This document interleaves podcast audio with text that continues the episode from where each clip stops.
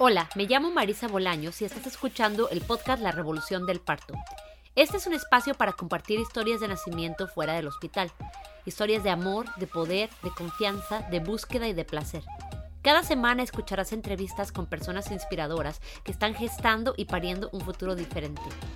¿Qué pasaría si nos contáramos una historia diferente sobre el parto?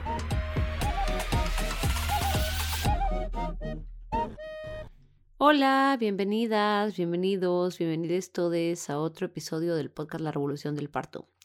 Hoy mi introducción será muy breve. Acabo de regresar a mi casa después de pasar una semana en Chihuahua. Este fue mi último viaje a México antes de tener que regresar a vivir al estado de Washington. Me sentí muy feliz de poder pasar tiempo con mi familia y mis amigues, aunque pasé también mucho tiempo en la oficina de la dentista arreglando cosas antes de perder acceso a atención médica accesible. Así que si me escuchan hablando un poco raro es porque hoy me sacaron una muela del juicio. Entonces, bueno, en eso estamos. Están por venirse un par de semanas un, tanto caóticas para mí y para mi pequeña familia mientras coordinamos nuestra segunda mudanza del año. Todavía no tengo un plan súper claro para el podcast, pero por lo menos la próxima semana sí pueden esperar un nuevo episodio. Eh, también estoy grabando nuevas entrevistas en estos días, así que si tienen una historia de parto que llevan tiempo queriendo compartir, por favor escríbanme. Uno nunca sabe, en verdad, que el impacto que pueden tener las historias que uno va contando. La semana pasada me escribió una amiga para decirme que le ha impactado mucho y le ha servido mucho, que he estado escribiendo un poco acerca de toda la historia de mi divorcio y para ella estar leyendo la historia que yo estaba compartiendo acerca de eso, pues la ha inspirado y le ha dado fortaleza para poder empezar su propio proceso de divorcio. A veces uno no se da cuenta del impacto que pueden tener esas historias y pues sí, espero que me puedan escribir para compartirme sus historias porque uno nunca sabe con quién van a conectar y el impacto que pueden tener en las vidas de otras personas. A final de cuentas, pues parte del, del, objetivo de este proyecto, de este podcast, es conectarnos entre nosotros y inspirarnos los unos a los otros eh, para poder tener la fortaleza para seguir logrando las cosas que tenemos que lograr. Antes de empezar con la entrevista de hoy, aprovecho para mandarle un saludo a Vico Muñoz, si es que escucha este episodio, porque conectar con ella la semana pasada volvió a inspirarme para seguir con el podcast. Platicar con Vico y tener esa experiencia eh, como de primera mano, de platicar con alguien que escuchó el podcast por primera vez, pues fue muy poderoso. Espero que estas historias te ayuden, Vico, para seguir fortaleciendo tu confianza. Y el otro saludo es para Jocelyn Gallardo, quien me ha puesto en contacto con muchas de las invitadas del podcast, incluyendo nuestra invitada de hoy. He estado pensando mucho en ti, Jose, preguntándome si ya nació tu bebé y deseándote todo lo mejor. En fin, ahora sí, les cuento que nuestra invitada de hoy es Lu Macaman, que nos acompaña desde el norte de California para compartirnos su historia de parto. Bienvenida, Lu, gracias por acompañarnos. Muchas gracias, un placer aquí contar mi historia. Empecemos sabiendo sobre ti. Cuéntame quién eres, eh, dónde vives, dónde creciste, a qué te dedicas. Cuéntame un poquito sobre tu vida. Bueno, yo soy de México, de Veracruz, y crecí ahí toda mi vida hasta los 18, que me fui a vivir seis meses a Montana y luego me vine a vivir aquí a California y hacía seis meses aquí en California y seis meses en México o viajando. Estuve tres años viajando pues por varias partes hasta que, bueno, quedé embarazada y ahora estoy aquí estable en California por un, un ratito. ¿Cuál es la relación con Estados Unidos? Porque es que ibas y venías. ¿Tienes familia allá? Tengo familia aquí, mi mamá está aquí y ella no vive aquí, pero eh, se me hace más fácil trabajar aquí, la verdad. Sí, siempre es un beneficio ganar en dólares. Sí. Eh, entonces, cuéntame un poquito sobre eh, tu familia, tu familia de origen, cómo creciste, con qué ideas creciste acerca de el parto, de la maternidad. A ver, mi mamá es de aquí y mi papá es mexicano de Veracruz. Eh, tengo dos hermanas mayores y bueno, yo crecí mucho con la idea de un parto en casa. Mi mamá, su primer parto fue en Nicaragua. Mis dos papás estaban, se conocieron allá en la revolución. Y, mi mamá tuvo su primer parto en casa, en Nicaragua, donde pues no había casi ni un hospital cerca, ni una, ni una opción B. Entonces era básicamente tenerlo en casa o tenerlo en casa. Y siempre he crecido con esa idea del parto que, que pues es más cómodo y mejor para los bebés que nazcan en casa. Entonces, como mi mamá parió en casa las tres veces, pues yo siempre tuve esa idea del parto, no tuve ninguna otra idea. ¿En qué momento te diste cuenta que lo que tú conocías en tu familia como normal, igual no era tan normal para el resto del mundo? Pues eso pasó porque también eh, yo estuve muy en conexión con la persona que, con mi partera. Una de sus hijas fue, fue una de mis mejores amigas, bueno, es. Y realmente me empecé a dar cuenta que no, no, no todos pensaban así, que no era tan normal eh, cuando me cambié a una escuela pública por la secundaria. Ahí, ¿Qué fue lo que pasó? Eh, ¿Te tocó escuchar a tus compañeros o, o fueron como clases de ciencias naturales o qué fue lo que pasó ahí que, que te hizo darte cuenta que, que había como otras ideas acerca del parto? Pues justo como empiezas a hablar con las personas y como que ya eres un poco más consciente de, o sea, tocas más estos temas, ¿no? Sobre cómo naciste y pues sí, creo que fue alguna clase o así y la mayoría como que decían hospital, hospital, cesárea, eh, hospital. Y creo que yo fui, creo que había otra chica que había nacido en casa que era uno de mis amigos de la infancia. Entonces, así me di cuenta que pues no, que lo normal era ir al hospital y pues que habían también muchas cesáreas también, ¿no? ¿Tú naciste en Veracruz? Yo nací en Veracruz, en Jico, Veracruz, cerca de la capital de Jalapa. Y entonces cuéntame cómo era tu vida cuando te embarazaste. Eh, habías pensado siempre que lo normal iba a ser un parto natural, pero ¿qué tanto pensabas en, en, qué momento eh, querías ser madre o cuál era, cuáles eran tus ideas acerca de ese tema? A ver, yo siempre quise ser madre joven. Cuando quedé embarazada no lo planeé, pero pues decidí continuar con el embarazo. Eh, y siempre tenía esta idea de tener un parto natural en casa, pero conforme el embarazo iba, también empecé a tener muchas dudas porque me metí en un curso de estos de para prepararte para el parto, pero todas iban a parir en hospital, yo era la única que iba a parir en casa.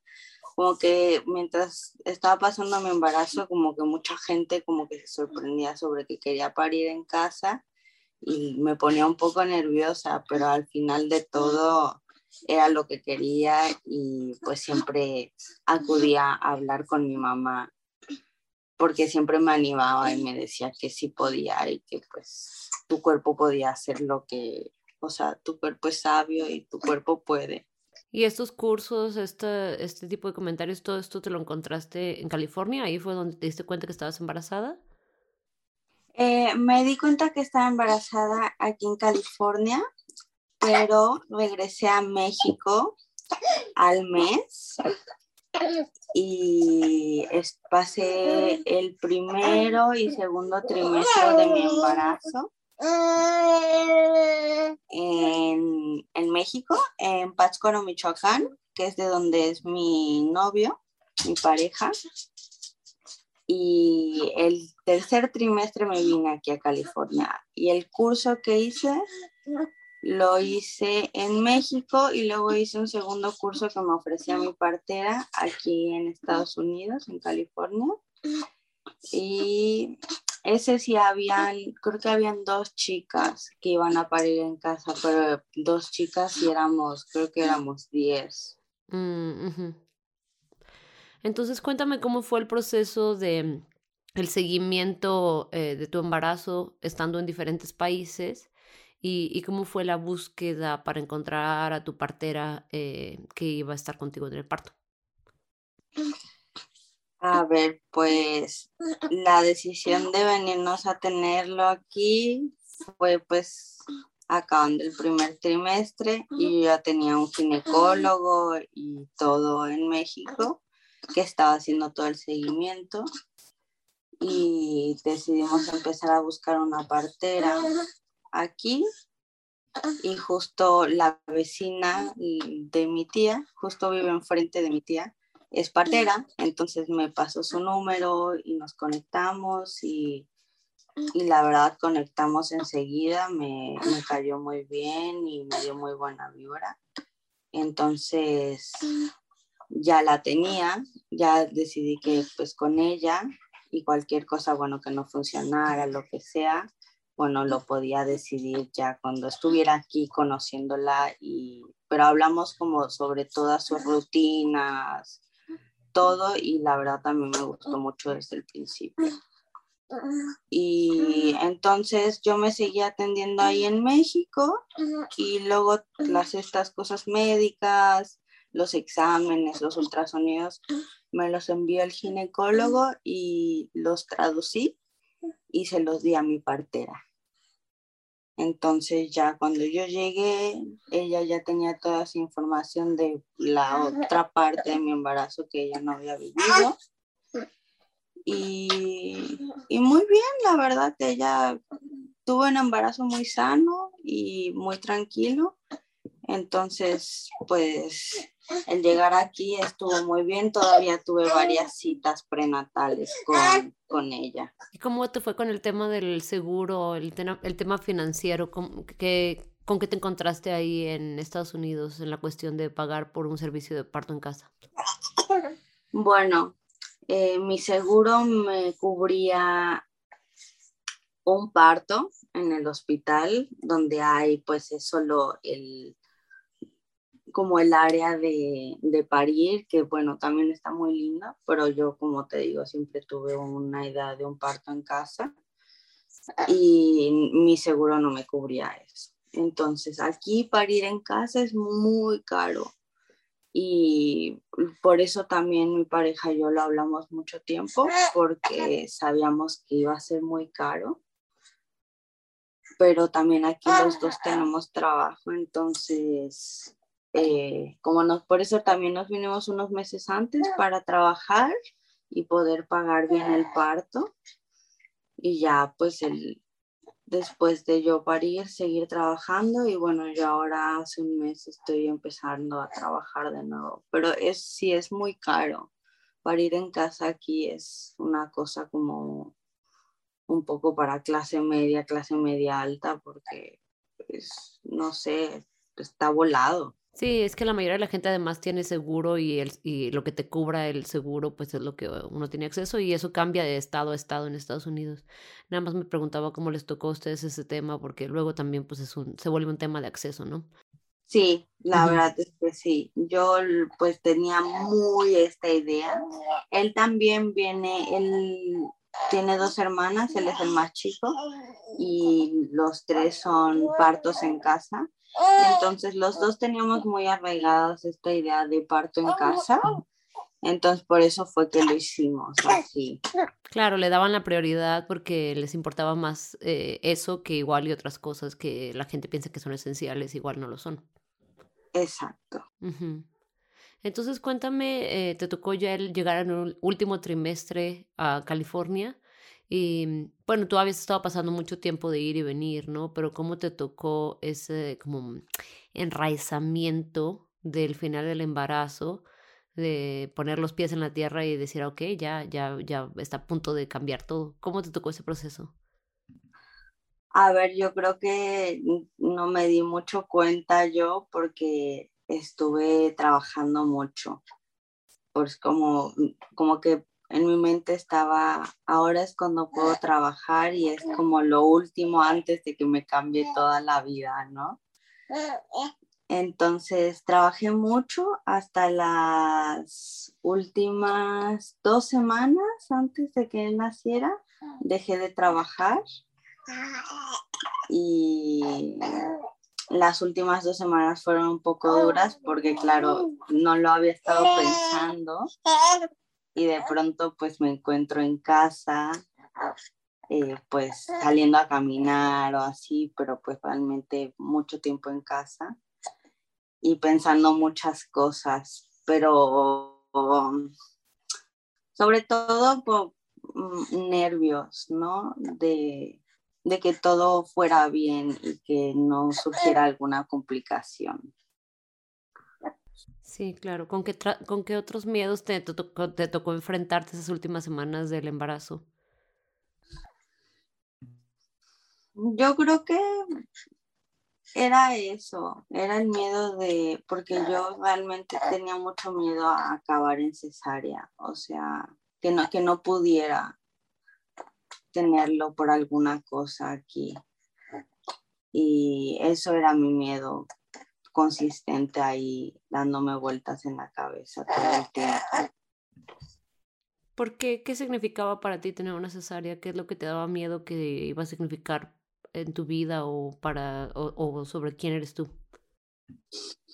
Eh, bueno, como te digo, vengo de una mamá que tuvo tres partos naturales y pues mi pareja, igual su mamá tuvo tres partos naturales y como que, no sé, de alguna manera sentía como que, no sé, una decepción de parte mía porque no lo hice, porque, o sea, no sé, era así, tipo, no quería decepcionar a nadie, ¿sabes? Pero al final me di cuenta que no es decepcionar a nadie, es cómo salen las cosas y que a veces se puede y que a veces no. Sí, está un poco fuera de nuestro control. Hay muchas cosas que podemos preparar, pero mm, la vida es impredecible y el parto lo es también.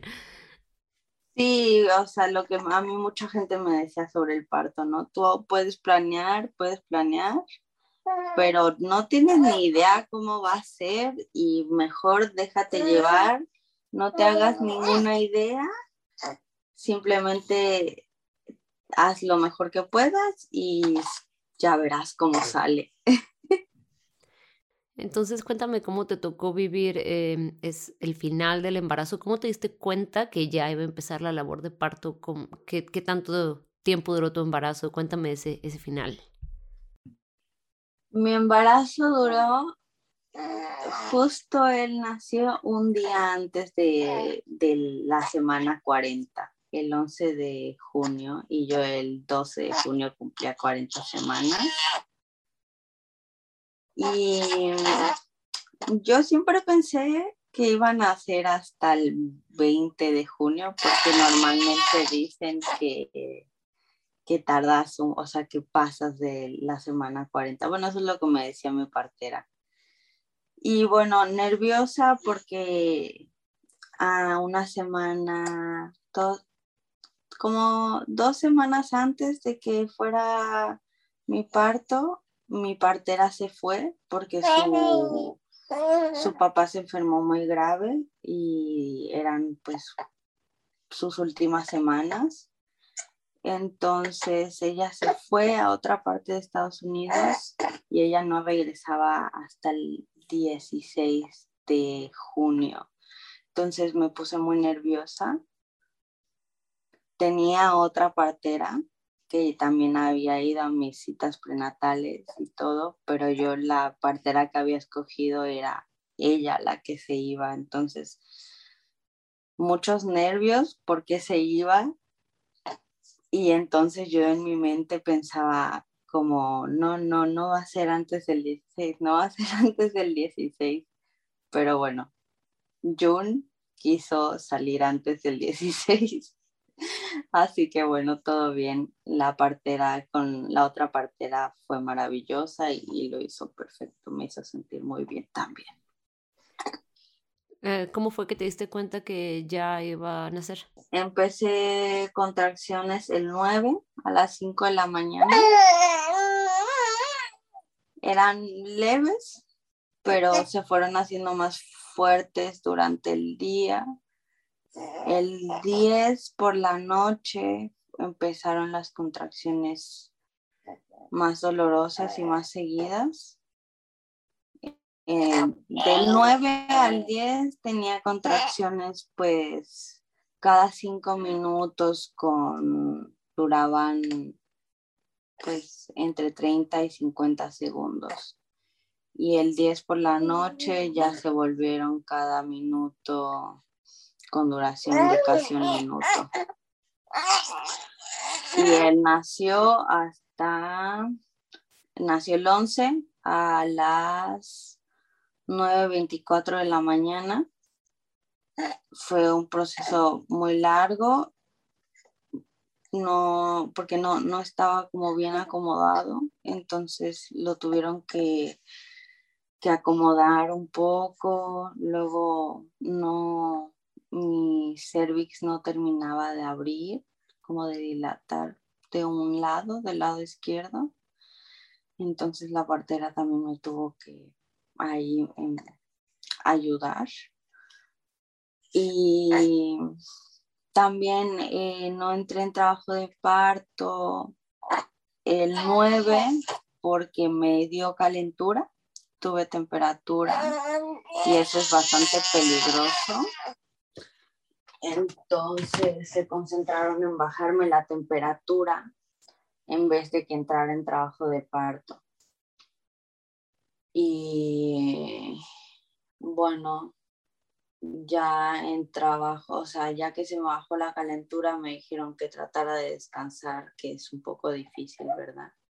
Sí, porque me imagino que en ese momento, mientras te estaban bajando la calentura y en, y en el momento después, todavía estabas teniendo estas contracciones, ¿no? Sí, sí, seguía teniendo contracciones en todos estos momentos. Y pues por la medianoche sí le dije a la partera que necesitaba descansar, que necesitaba algo que parara las contracciones o algo para poder dormir. Y no recuerdo bien qué me dio. Eh, según iban a parar las contracciones un poco, se iban a alentar, pero no alentaron nada. Y bueno, al final, pues entre contracción y contracción logré descansar un poco. ¿Cómo te sentías emocionalmente en este proceso de, de, que, de que estaba viendo como algunas señales este, de dificultades y que el proceso estaba eh, alargándose quizá más de lo que te esperabas? ¿Qué, ¿Cuál era tu proceso emocional durante, durante estos, estos eh, retos que te encontraste? Pues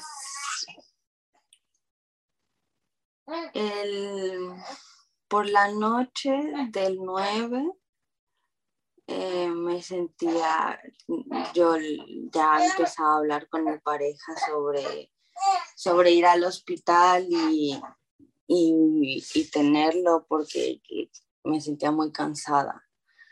Y bueno, mi pareja me tranquilizó, me dijo que todo iba a estar bien, que tratara de descansar y que bueno, si en cualquier momento decidía o quería ir al hospital, pues podíamos hacerlo. Luego empezó un nuevo día y fuimos a caminar aquí cerca de mi casa y caminé, caminé para tratar de que fuera mm, ya realmente a labor de parto y no, no entraba y no entraba y yo ya estaba un poco desesperada. Mm, la partera me dijo de hacer un batido con, con un par de cosas como para que te diera básicamente diarrea y entonces cuando te da te empieza, empiezas pues con el trabajo de parto. Sí, ¿es el licuado de aceite de ricino? Sí, eso. ¿Y te contaron sobre cuáles eran como los riesgos o las dificultades que te podías encontrar con eso? Sí, pero yo ya la verdad estaba un poco desesperada, solo que uh iniciar de parto. Sí, definitivamente. ¿Y decidiste tomarlo? Decidí tomarlo, pero al segundo trago vomité todo. Mm. Entonces no funcionó. Oh, no. y pues ahí todavía como que me decepcioné más y la temperatura me empezó a subir un poco de nuevo y como que ya yo realmente estaba muy decepcionada y me hicieron también una revisión y tenía como, no sé, tres centímetros de dilatación por la tarde del, del 10. Entonces yo ya, o sea, como que no había nada que me motivara. Cada vez que, que me decían alguna cosa y la trataba de hacer o que ya pensaba que iba a entrar o que iba que había dilatado más me como que me decepcionaba no me decepcionaba y me decepcionaba pero la verdad es que llegó mi hermana mi hermana vive en Aspen y pues por milagro le atinó al día y ella llegó el 10 por la tarde y pues como que yo siento que fue muy parte de que, que se lograra. También porque mi pareja hizo un trabajo increíble calmándome y diciéndome que sí podía, que sí, súper animándome. Y, y eso respirando conmigo en todas las contracciones, siempre abrazado, como que también con mucho amor.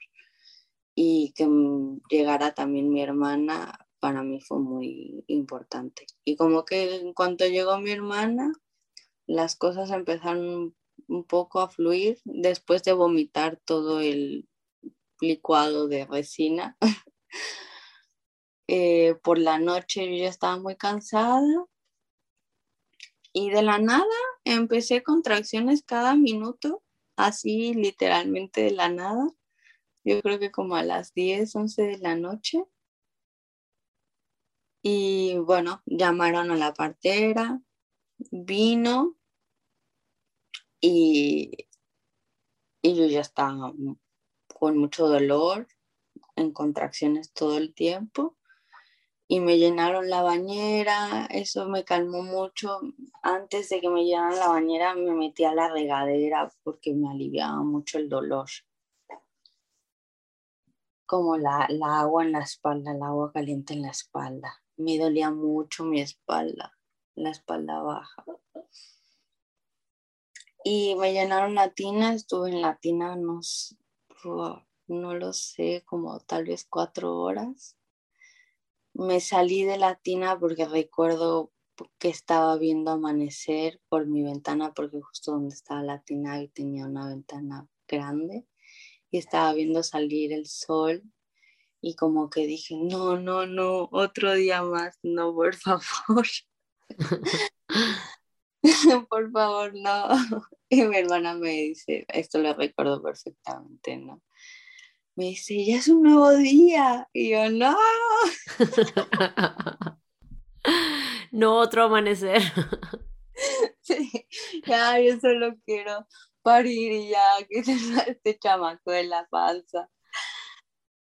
Y bueno, me pasé a la cama y no había roto bolsa, no había roto bolsa y la partera me dijo, ¿quieres que intente romperla para que empiece a acelerar todo esto? le dije, sí, sí. Y justo cuando estaba como a punto de romperla, rompió sola, bañé a mi hermana y tenía ya meconio, ya se había cagado dentro, entonces también me dijo que era muy importante pues que ahora estaba bien, que él estaba bien porque ella estaba escuchando su latido siempre y él estaba bien, pero que sí era importante pues sacarlo lo antes posible. Y empecé a pujar, bueno, eh, estuve como una hora eh, sin pujar, aguantando eh, el pujar porque porque no, no había, no se había dilatado, el cervix no sabía bien. Ah, faltaba como un, un poquito de cervix, se quedaba como en el nueve y medio. Exacto. Ya, ya, ya. Entonces ahí la partera, pues ahí tratando de ayudarme para, para terminar, terminar de abrir. Entonces estuve ahí conteniendo las pujadas, que yo creo que fue de las cosas más difíciles. ¿Qué te ayudaba? ¿Qué te ayudaba a no pujar cuando sentías eh, la necesidad de hacerlo? Eh, todo mundo, o sea, mi hermana, eh, mi pareja, mi cuñada también estaba presente y todos ahí diciéndome, no, no, sopla la velita, sopla la velita. Todos terminaron súper hiperventilados. Todo así se tenían que ir turnando porque me dice mi pareja después del parto, ¿no? Yo pensaba que ya me iba a desmayar. y pues eso fue lo que me ayudó, que siempre había una persona ahí diciéndome, no, no, sople la velita. Y yo, y pues me costó, me costó mucho. Eh, esa parte fue muy difícil. ¿Cómo fue el proceso en el que te ayudó la, partera y cómo supieron que ya estabas lista para realmente pujar a tu hijo? Ella estaba haciendo tacto cada, que yo quería pujar, hacía ella un tacto y empezaba a borrar el cervix ella con su mano. Y después de un rato me dijo, ya, ya está, ahora sí, a pujar. ¿En qué posición estabas? ¿Estabas acostada? ¿Te tocó, ¿Cómo te tocó vivir ese proceso? Porque sé que para algunas personas es muy doloroso. Estaba, estaba acostada. Eh, en ningún momento se me ocurrió cambiarme de posición ni nada. Como también estaba ya muy cansada, eh, creo que eso fue parte de, por el cual estaba acostada, porque no, otra posición, o sea, no, no tenía la energía para ponerme en otra posición. Entonces, Yo, yo quería eh, hacerlo en cuclillas porque eso es lo que yo había leído mucho que se, se te hacía más fácil, pero bueno, así no fue. No, sí, es que después, además, cuando ya llevas cuantas noches sin dormir, es muy difícil siquiera acordarte de cuáles eran las cosas que te parecían importantes. Sí, totalmente. Yo ya, ya estaba en otro mundo, yo ya no estaba pensando en qué posición iba a parir, ¿verdad? Sí. Entonces te quedaste en la cama y empezaste a pujar. Me quedé en la cama, empecé a pujar. ¿Cómo te sentiste de poder pujar después de esa hora de estar aguantando? maravilloso. o sea, fue, fue lo mejor porque también yo ya no sentía dolor, porque claro, cuando estaba aguantando las contracciones, como que todavía me venía el dolor. Y en cuanto empecé a pujar, ya era más bien como satisfacción, ¿sabes? Mm, ya no sentía dolor, ya sentía como que ya estaba todo tan cerca que estaba, estaba feliz, estaba muy cansada y yo creo que en ese momento yo ya no estaba aquí presente en este mundo, estaba en el más allá tratando de traer a, a, a mi hijo al mundo. Claro. Y además sí, como que puedes ya utilizar toda la fuerza de las contracciones, ¿no? En lugar de tener que reprimirla me parece interesante la palabra satisfacción. Entonces, ¿qué tal? ¿Cuánto tiempo estuviste pujando? Estuve pujando, bueno, para el podcast empecé a ver porque claro, en mi mente yo tenía, o sea, se volvió muy borroso. Mm, yo había estado pujando como una hora o menos, pero ya lo hablé, estuve, había un grupo ahí que hicieron y vi ahí las horas Estuve pujando como tres, tres horas, casi cuatro horas. Mi hijo tenía una cabeza bastante grande que no quería.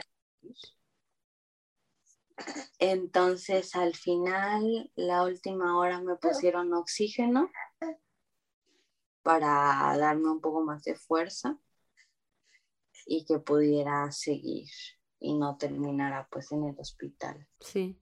Y estaban checando los latidos de tu corazón, del, los latidos de tu bebé, me imagino, cada contracción, ¿no? Sí, sí, sí, todo el tiempo ahí checándolo.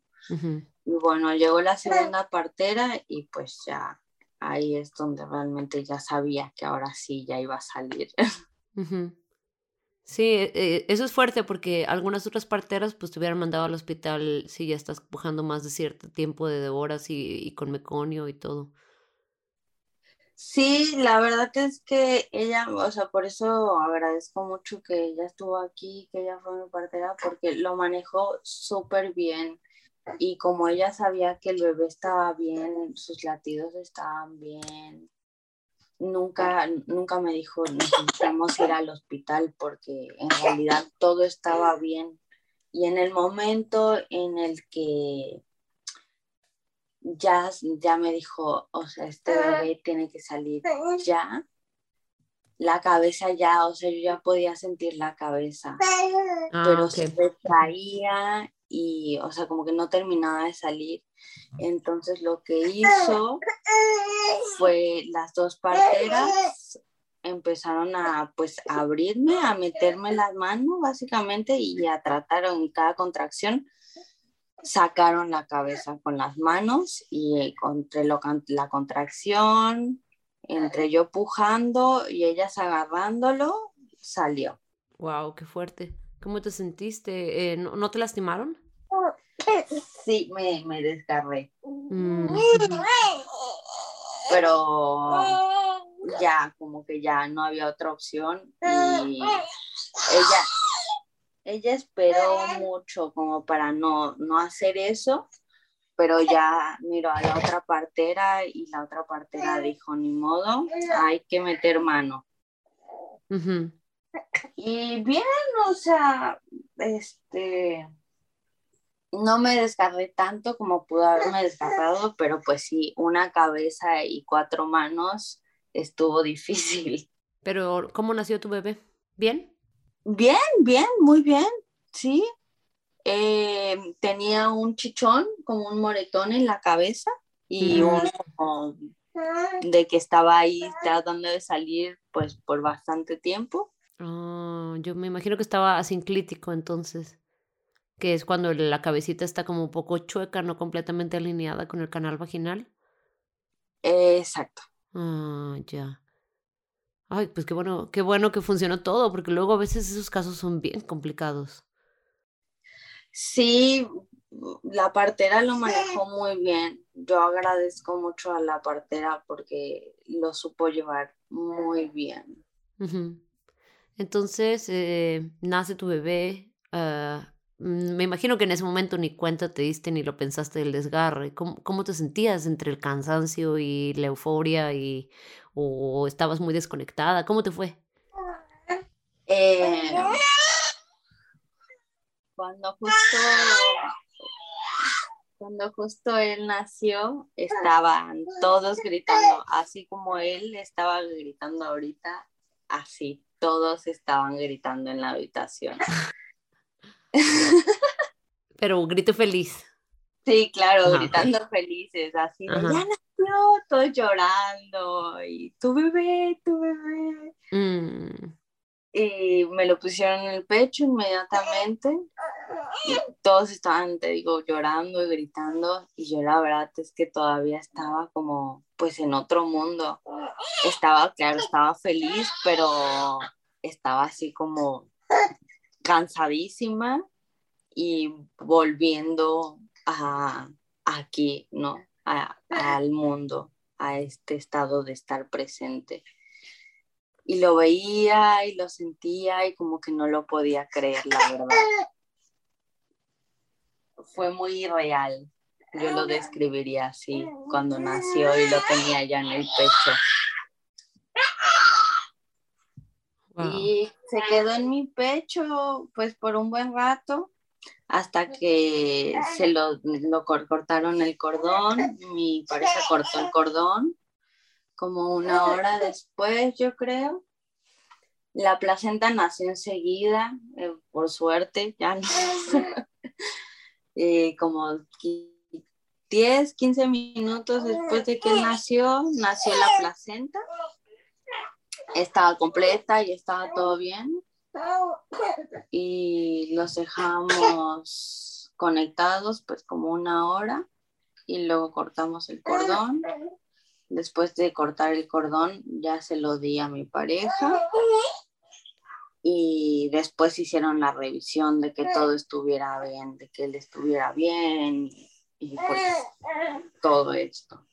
Entonces, ya después de que nació tu bebé y, y de que nació la placenta, y que procesaste que había pasado todo esto, eh, te tocó ahí que, que, te suturaran ahí en tu casa, ¿cómo fue ese proceso, esas primeras horas de posparto inmediato?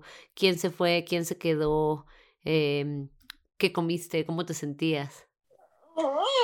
Eh, sentía que me habían atropellado cinco trailers.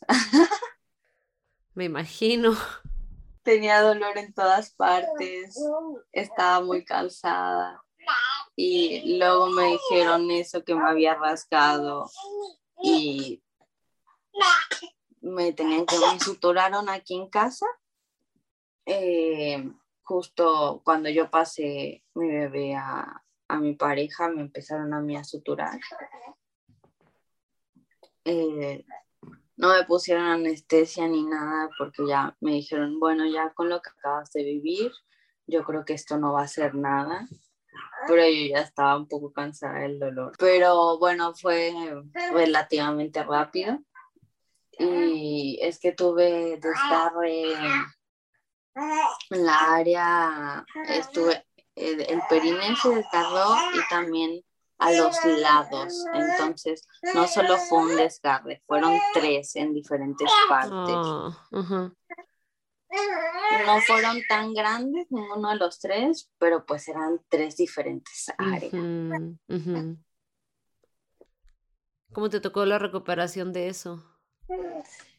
Eh, bueno, fue todo un proceso porque al final los puntos que me pusieron, eh, mi cuerpo los rechazó y cuando me la primera vez que me los checaron, pues ya no estaban y se supone que tenían que seguir ahí. Entonces me dieron dos opciones. Me dijeron, pues tendrías que ir con un ginecólogo a que te revisaran. Pero si tú quieres, podemos ir al hospital y que te hagan los puntos y, y empezar tu recuperación de cero. Y bueno, lo que escogí fue ir al ginecólogo. Eh, estuve en el ginecólogo y me dijo que él, la verdad, no me haría los puntos porque no era necesario realmente. Iba a curar bien y no, o sea, pues no era necesario, nada más si me hacía los puntos era por estética, básicamente. Ajá. Entonces yo lo hablé de nuevo con mi partera y me dijo que pues que claro que dependía mucho de mí, que lo que yo quisiera. Y yo tuve mastitis las primeras semanas, primer mes y medio. Entonces también ya tenía mucho dolor con las mastitis y no quería volver a empezar mi sanación mm, de nuevo. Entonces, y me dijo, y si quieres tener, no sé si quieres tener otro bebé en el futuro, pero después, si tú quieres tener otro bebé después de tener ese bebé, también tú puedes hacer los puntos y, y así pues ya no, o sea, no, no te vas a volver a descargar, o sea, o si te vuelves a descargar, no te tienen que volver a hacer los puntos. Y dije, bueno, sí, la verdad es que ahora por estética no es que ande ahí por la vida. no es tu prioridad número uno en este momento. sí, así que todo bien, dije. La verdad es que ahorita no es lo menos importante. Y, y decidí no hacer los puntos, sanó súper bien, y más concentrarme en la mastitis que estaba teniendo, que me estaba dando, tenía muchas eh, calenturas. Sí, la mastitis es horrible. Sí, fue, fue muy feo, aparte que pues también tenía heridas en los pezones. Mm. Entonces, entre la mastitis, las, las heridas, el tener que amamantar más seguido por la mastitis, y pues el dolor de pegármelo al pecho también era mucho, pero bueno, al final lo logré, se fue la mastitis y sigo amamantando. ¿Y te lo esperabas? ¿Te esperabas que el posparto iba a ser así? ¿O, o cómo, te, cómo te tocó vivir el, el, resto de todos los demás aspectos que tiene uno que... Porque estabas pasando por este proceso de recuperación física y cómo estabas pasando tu proceso de integración de esta nueva etapa, de, de cuidar un bebé, de, de, la falta de sueño, de los cambios de relación de pareja. ¿Cómo estabas transitando todo esto? ¿Y te imaginabas que iba a ser así o, o te cayó de sorpresa? Yo creo que romantizan mucho el posparto. Mm. Yo no me esperaba nada así. Eh, creo que me faltó un poco informarme sobre realmente qué era el posparto, yo creo, porque me tomó muy por sorpresa. Eh, la primera vez que me traté de levantar de la cama, me desmayé, eh, de ahí ya no me quise volver a levantar de la cama en un par de días. Mi primera ducha fue, no sé, después de una semana de, tener de haber tenido a mi hijo. Eh, fue muy duro, fue muy, muy duro el posparto eh, para mí. Y no, o sea, el posparto en mí, ¿sabes? Mi recuperación eh, conforme como a mi relación con, con mi bebé. La verdad es que dormía muy bien y es muy tranquilo hasta el momento. Entonces me ayudó mucho eso.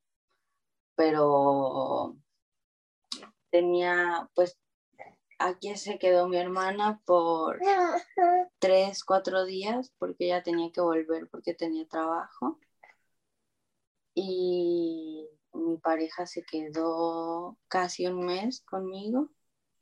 Eh, mi cuñada vive en la misma casa, entonces también ella estaba aquí pues echándonos la mano en todo. Y mi tía vive aquí a 10 minutos, también pues traía comida y venía cuando podía. Eh, y mi suegra llegó como 10 días después de que nació y también me super ayudó, pues ella me hacía de comer, hacía las cosas de la casa y cuidaba también, pues, o sea, se llevaba a mi hijo a dar la vuelta para que yo pudiera dormir otros ratitos y así. Estuve muy acompañada en mi posparto, lo cual agradezco mucho porque me ayudó muchísimo me ayudó muchísimo a recuperarme. No sé la verdad que hubiera hecho yo sola. No, y además todavía estás como, dices tu bebé tiene tres meses, ¿verdad? Sí. Estás como que, que saliendo, pero la verdad es que el posparto luego también dura mucho más de lo que nos imaginamos. Sí, totalmente. Es lo que me vengo enterando ahorita. sí, la gente piensa, nada más 40 días, y luego es como, bueno, el, el, cuarto trimestre, los primeros tres meses, y es como, ah, bueno, resulta que tal vez los primeros tres años. sí, sí, es muy loco. Justo empecé a, pues, a informarme más, ¿no? Porque del posparto inmediato, luego el posparto, luego el porperino, ¿no? que es todo un proceso. Y yo cuando empecé a investigar y a leer de todo esto dije, ay, bueno, entonces ya me siento mejor, todo bien. Claro, no soy yo la loca, esto es normal. Sí, sí. ¿Cómo, nos hace bien, no? A veces saber que no estamos solas en todos estos procesos. Yo creo que no, sí, es una, es, es muy importante, ¿no? Porque yo cuando como que no, no lo tenía presente, me sentía muy mal al respecto de pues todavía sentir, bueno, las hormonas y el estarte acostumbrando a eso, pues a no dormir, ¿no? Como antes dormías, a, a que unos días no puedes hacer nada más más que alimentar a tu bebé y tratar de descansar. Sientes que no haces nada, bueno, por lo menos yo como que sentía, me presionaba mucho, ¿no? Mm, Estas ideas de productividad, eh, de que tu valor está basado en la productividad eh, no sé, capitalista realmente, porque no es que mantener a un bebé vivo no sea productivo y que toma mucho trabajo también. Sí, mucho trabajo, mucha energía. Sí, y pues mucho también no, no poder encargarte de, tus propias prioridades primero, ¿no? Es como, ay, tienes un bebé llorando que está dormido, bueno, que se durmió en la teta y que tienes que ir a hacer pipí, y es como, ah. Sí, totalmente. O sea, tener ahí, irte a bañar y no poderte tomar una ducha así larga caliente, ¿no? No tienes que ir así, jabonarte, ponerte en la playa y vámonos, que se puede despertar en cualquier momento. Me reía con una amiga hoy y decía, no estoy pidiendo un día de spa, solamente quiero lavar los platos en paz. Pues sí, exacto. Ay, pues muchas gracias por compartir tu historia, Lu. Y por último, si alguien quiere conectarse contigo, ¿cómo te pueden encontrar? Me pueden encontrar como Lu Macamant en Instagram. Es Macamant es M-C-C-A-M-A-N-T. Y ahí me pueden mandar un mensajito. Perfecto. Bueno, pues muchas gracias. Estamos en contacto. Sí, muchas gracias a ti. Que tengas bonito día. Igualmente. Muchas gracias por escuchar este episodio de La Revolución del Parto. Si te gustó la información, cuéntale a tus amistades y familiares y síguenos en redes sociales. Nos puedes encontrar en Instagram, en Facebook y en nuestro sitio web www.larevoluciondelparto.com. Suscríbete y déjanos una reseña en iTunes, Google Podcast o Spotify y únete la próxima semana para escuchar más historias de parto.